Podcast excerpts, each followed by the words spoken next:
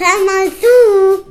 Ein Freund erzählte mir, dass er sich bei einem Saunabesuch über die dort platzierte Butterfigur wunderte. Er fragte sich, ob man dort stattdessen auch eine Jesusfigur akzeptieren würde.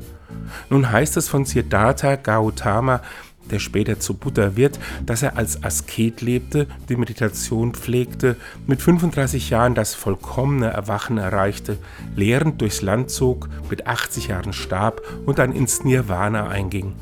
Auf ihn beruft sich der Buddhismus und Menschen, die ihm ernsthaft nachfolgen, erwartet ein Leben der Askese und Meditation.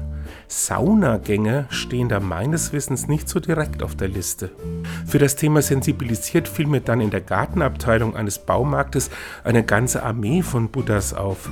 Die warteten dort auf ihren Einsatz als Dekomaterial.